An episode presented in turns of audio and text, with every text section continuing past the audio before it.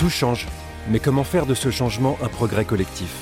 Comment penser et construire autrement nos modes de vie, notre façon de consommer ou de travailler? Les Défricheurs, c'est un podcast qui explore la ville, l'immobilier et ses usages entre signaux faibles et mutations profondes. C'est une série d'entretiens prospectifs entre experts immobiliers et penseurs du monde de demain, philosophes, économistes ou sociologues. Ce podcast vous est proposé par CBRE, leader mondial du conseil en immobilier d'entreprise. Bienvenue dans un nouvel épisode des Défricheurs, le podcast qui explore la ville de demain. Alors Dominique Bourg, bonjour. Bonjour. Je vous remercie d'avoir répondu à notre invitation CBRE. Je suis François Lelevier, je suis responsable chez CBRE de la ligne de produits industriels et logistiques. Nous sommes une société de conseil en immobilier d'entreprise. Et aujourd'hui, euh, ça nous intéresse particulièrement de vous avoir avec nous pour que vous nous apportiez votre éclairage en tant que philosophe, en tant qu'écologiste engagé sur cette problématique de l'immobilier et de l'immobilier logistique d'une manière générale. Dominique Bourg, la question qui nous est posée aujourd'hui, c'est produire autrement. Alors produire autrement, c'est produire plus vertueusement certainement. Donc au travers de notre métier de conseil en immobilier, nous considérons la production notamment au travers des nouvelles usines que sont les entrepôts logistiques. Aujourd'hui, la crise sanitaire révèle au moins une contradiction. Comment répondre à l'augmentation du e-commerce qui entraîne des besoins en mètres carrés supplémentaires et réduire l'impact de ces entrepôts sur le sol, notamment à cause des contraintes d'artificialisation des sols? Bien sûr, le secteur immobilier logistique avait anticipé avant la crise la question environnementale au travers d'initiatives dont nous reparlerons tout à l'heure. Mais il serait intéressant d'entendre l'écologiste engagé que vous êtes pour nous faire une petite mise à jour sur les grands enjeux environnementaux. Où en sommes-nous, Monsieur Bourg? Eh bien, très simplement, si vous voulez, les entrepôts logistiques entretiennent une relation avec chacun des problèmes essentiels en matière d'environnement. Il y en a trois. Hein. Vous avez tout d'abord la question de climat. Donc, effectivement, qui dit entrepôt logistique, dit transport, etc., émissions de gaz à effet de serre. Vous avez, j'y reviendrai bien sûr, un problème avec la biodiversité. Qui dit entrepôt logistique, euh, bah, climat, effectivement, c'est quelque chose qui va suraggraver les difficultés de biodiversité. C'est artificialisation. Derrière, c'est aussi, euh, si vous voulez, des matériaux pour la construction, euh, des émissions bien sûr qui sont aussi matérielles, et un impact sur le climat, et un impact sur la biodiversité, et un impact sur les populations.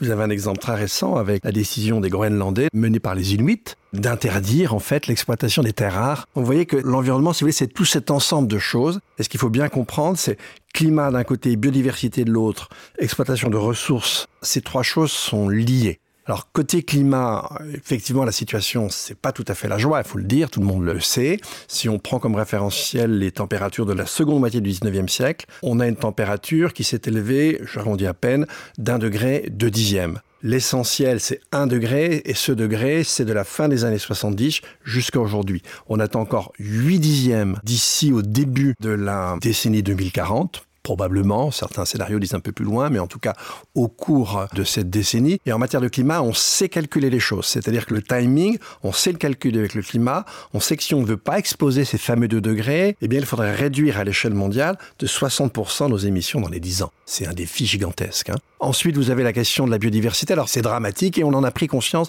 de façon beaucoup plus rare. On sait que depuis, si vous voulez, les années 70, vous avez 68% des vertébrés qui ont disparu en termes de population. Et puis vous avez aussi un taux d'extinction des espèces qui est 100 à 1000 fois plus rapide que ce qu'il était dans l'histoire de la Terre. Mais tout ça va être suraggravé par le changement climatique. Et si vous voulez, autant on peut calculer, on peut indiquer un timing en matière de climat, autant ça n'est pas possible en matière de biodiversité. Je donnerai cette image, elle vaut ce qu'elle vaut, mais la biodiversité, c'est un peu comme une vieille voiture qui perd des boulons et des tôles. On sait bien qu'elle finira par s'arrêter, mais on ne peut pas savoir quand. Et évidemment, derrière tout ça, vous avez les ressources. Par exemple, il faut savoir que les ressources, notamment les métaux, nous sommes obligés d'aller les chercher de plus en plus profond, avec un taux de concentration du minerai qui est de plus en plus faible. Ça veut dire qu'on doit excaver de plus en plus, et on est même confronté à une augmentation, si vous voulez, exponentielle de la consommation d'énergie pour les questions d'extraction. Les problèmes d'extraction, c'est des problèmes de biodiversité, c'est des problèmes de population, on y a fait allusion. Et donc ces trois types de problèmes se tiennent, mais on va garder le climat comme timing, parce que là, on peut modéliser, si vous voulez, plus facilement. Et de façon générale, c'est bien la situation dans laquelle on est. Évidemment, produire, quel que soit ce qu'on produit,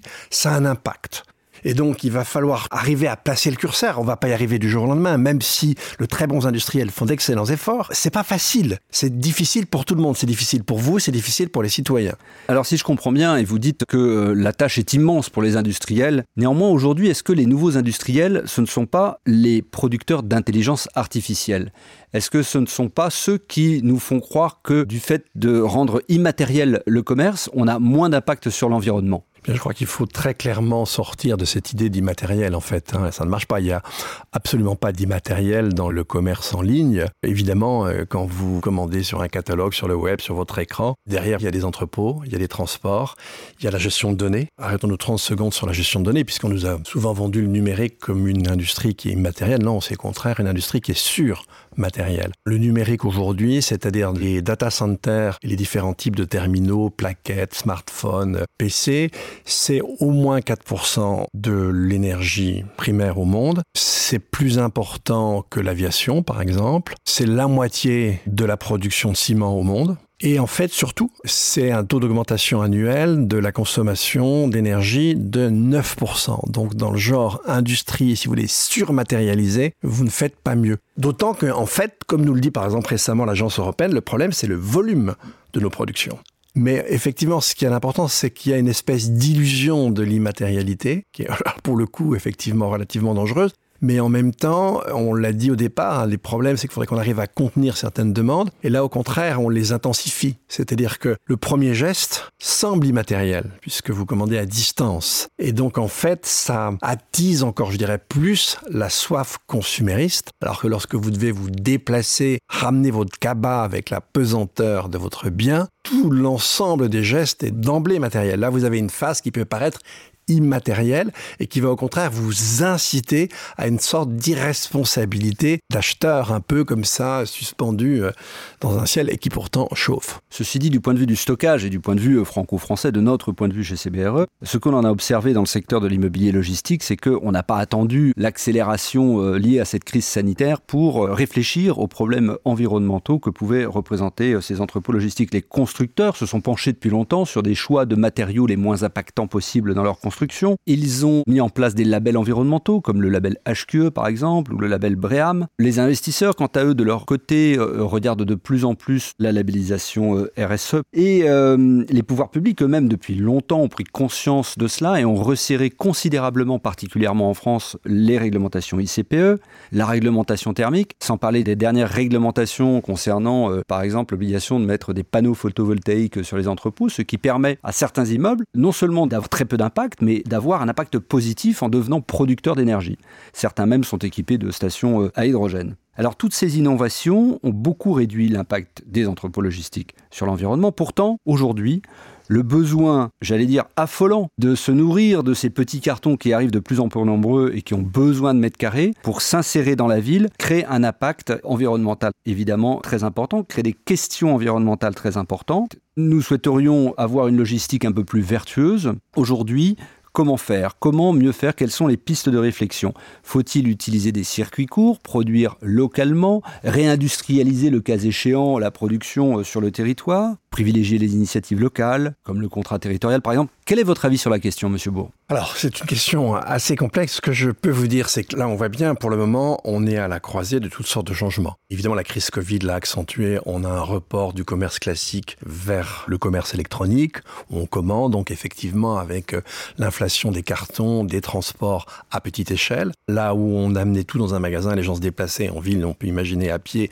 Pas là, en fait, il faut des camionnettes pour acheminer chez chacun. C'est une explosion effectivement des transports et du packaging. Donc avec un coût matériel qui est franchement pas simple. Sur la question de la production, si on regarde le commerce dans son histoire, en fait, les choses sont assez claires. De façon traditionnelle, c'est ce que nous racontait aussi Ricardo, si vous voulez, grosso modo, en fait, il y a un grand nombre de choses qu'on produisait sur place et puis on allait changer des biens qu'on était moins capable de produire chez soi. Et puis, vous avez une modification du commerce à compter de la fin des années 80, quand on a ouvert le marché, quand on a parlé de globalisation bah, l'idée c'était de mettre en concurrence en fait tous les pays sur n'importe quel bien. Et alors au bout du compte, c'est pas ce qui s'est passé. On a une concentration de la production en Chine, etc. Mais surtout, un même bien, au lieu d'être produit de A à Z d'un endroit, eh bien, il va faire plusieurs fois le tour de la planète parce qu'il va être conditionné, telle pièce, etc. Dans ce type de commerce, on a fait complètement abstraction des distances parce que l'énergie n'était pas chère et donc on a fait abstraction des distances. Alors ça a franchement pas contribué à résoudre nos problèmes de climat, c'est très clair. On peut imaginer que cette façon de faire est assez contradictoire, encore une fois, avec la volonté de réduire nos émissions. Maintenant, les choses sont compliquées. Si vous regardez par t-shirt, quand vous les faites venir en bateau dans des containers, euh, le coût carbone par t-shirt, il est nul. En revanche, si vous prenez en compte la masse de tous ces containers et tous ces bateaux, c'est gigantesque. Donc, on a une manière d'organiser le commerce qui renvoie à un temps qui n'est plus le nôtre pour cette raison-là et pour une deuxième raison. Et ça, c'est moins drôle encore. Depuis quelques années, on voit très bien, on entre dans une ère d'affirmation de puissance régionale avec, euh, si vous voulez, la Chine, le Mercosur, les États-Unis, Canada, l'Europe, euh, la Russie, euh, la Turquie dans son coin. Et on voit bien qu'on rentre dans une logique de puissance. Et on voit très bien comment les entreprises sont liées désormais à ces puissances. Donc il est probable que là aussi, on ait une forme de resserrement. Simplement, ce genre de choses, ça ne se fait pas du jour au lendemain. C'est un changement relativement long. Mais en tout cas, en tant qu'acteur industriel, on doit être très vigilant à ces contraintes nouvelles qui sont très fortes et qui vont faire qu'une chose qu'on a fini par concevoir comme évidente, ça, ça fait 30 ans qu'on la pratique, bah, est peut-être plus aussi évidente et risque de changer dans les années qui viennent. Est-ce que vous ne croyez pas que ce libéralisme économique qui a été une des premières raisons en fait d'entraîner un impact sur l'environnement du fait de la circulation de ces marchandises en fait est aussi coupable que le communisme chinois qui lui produit. Est-ce que vous ne pensez pas que de la même manière que les pays ont été capables de s'associer pour arrêter la production économique, pour soigner l'humain pendant cette crise du Covid, est-ce que de la même manière on n'est pas capable de s'entendre, même si c'est long et compliqué, face à l'urgence climatique qui nous préoccupe?